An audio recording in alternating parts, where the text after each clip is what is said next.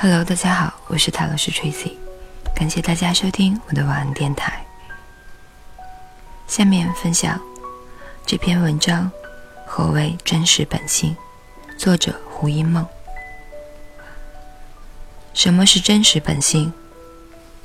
探索情绪与烦恼的本质时，无可避免的必须从终极真理的层次去追根究底，而这势必会牵扯到。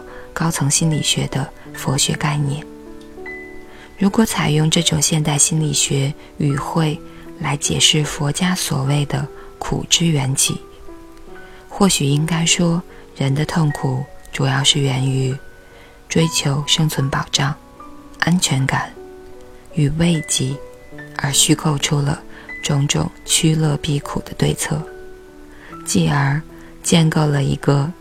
奠基于心智活动的虚拟世界，并此丧失了与真实本性连接的可能性。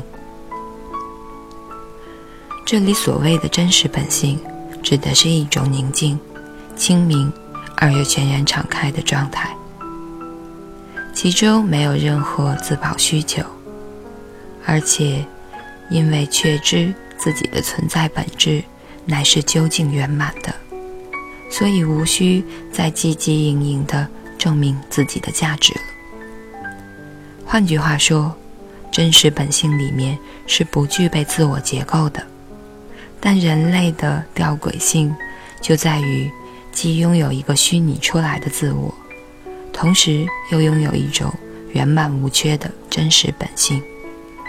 从表面层次来看，自我是积极进取的，真实本性。则是消极无为的，但是从根本角度来看，自我却是一个不断在顽强抵抗、疗愈究竟圆满的消极分子。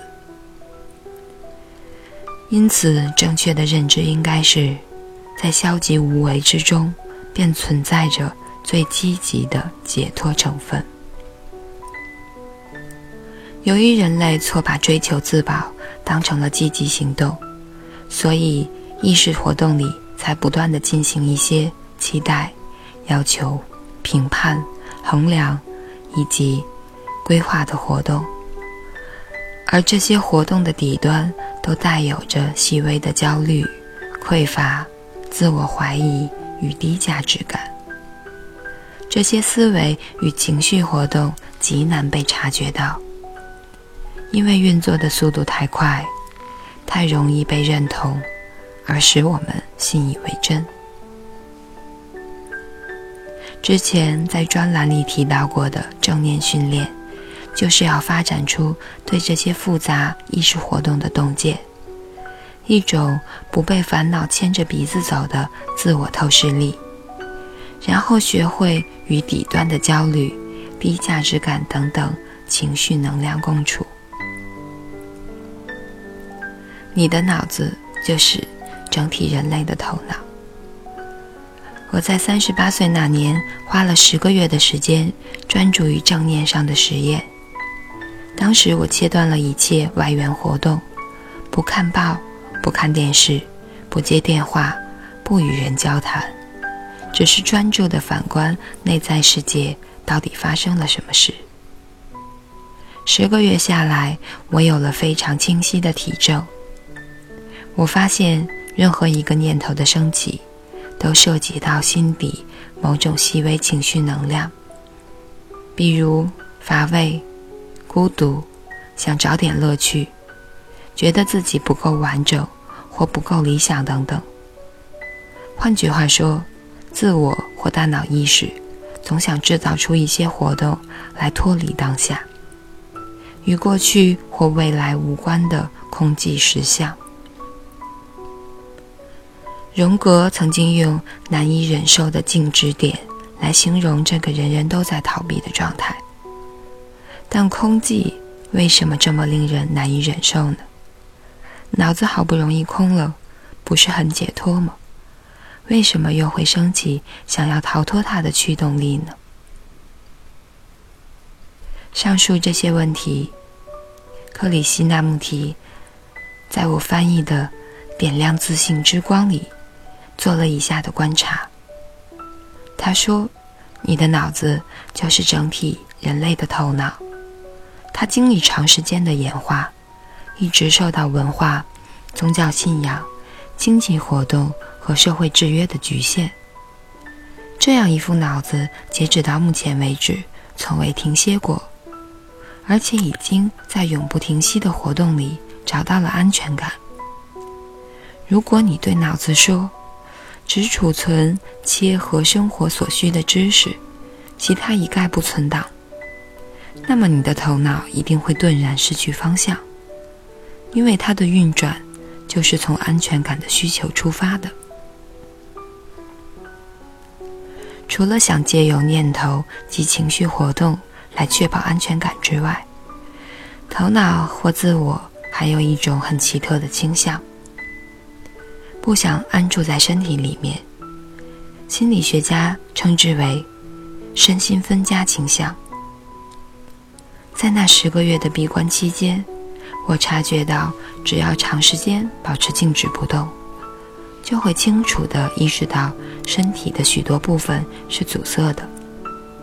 神经质一点的人会被这种阻塞感搞得很不安宁，于是就不由自主地想转移目标，寻求种种方式疏解与慰藉。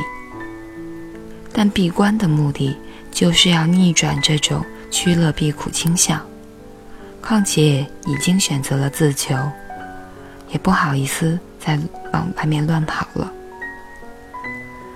情势就这么逼得你必须去面对身心分家的惯性。等到一掉头回来，开始面对身体上的各种感觉，才赫然发现，原来站起来喝茶、幻想将来到西班牙旅游，甚至扭动身体抓抓手，基本上都是一种挣扎与不安，一种无法与阻塞感共处的习惯反应。正念修持的确像是内在的炼金术。许多采纳正念训练的心理治疗师都认为，让注意力集中在当下以及身体上，是大部分人最不容易做到的事，其困难度远胜于一切的心智活动及生产活动。但若是能扭转这些惯性，让自己有足够的时间深入体验这些紧。酸、痛等等阻塞感，就可能把具体的威胁化为热、压力或者震动的能量流。这个时候，我们便真实的体证了一切无常，没有任何现象具有永恒不变的性质。定期为心理月刊写专栏的施莱伯教授不是说过吗？注意力是一种能量。它可以改变它所触及的事物，而量子物理学的根本定律也已经阐明，次原子是以所有可能状态存在着，直到观察者集中注意力于其上，才会凝固成一种实有的。因此，正念修持的确像是内在的炼金术。它以接受火炉里所有杂质的平等性，将情绪及念头淬炼成一种精纯而清明的存在状态。若想把正念运用在日常生活里，就必须在第一时间内捕捉到自己的情绪反应，否则这些习惯势必会支配我们的认知，令我们的人际关系、工作以及一切。变得复杂难解。换句话说，我们随时随刻得留一部分注意力在身心上面，其他部分的注意力则放在与人事物的互动上面，并且要留意扰乱念头中埋藏着何种情绪，而这种情绪又是什么样的根深蒂固的早期信念里产生的。以上就是这篇《何为真实本性》，感谢大家收听，我是塔罗斯 Tracy，晚安，好梦。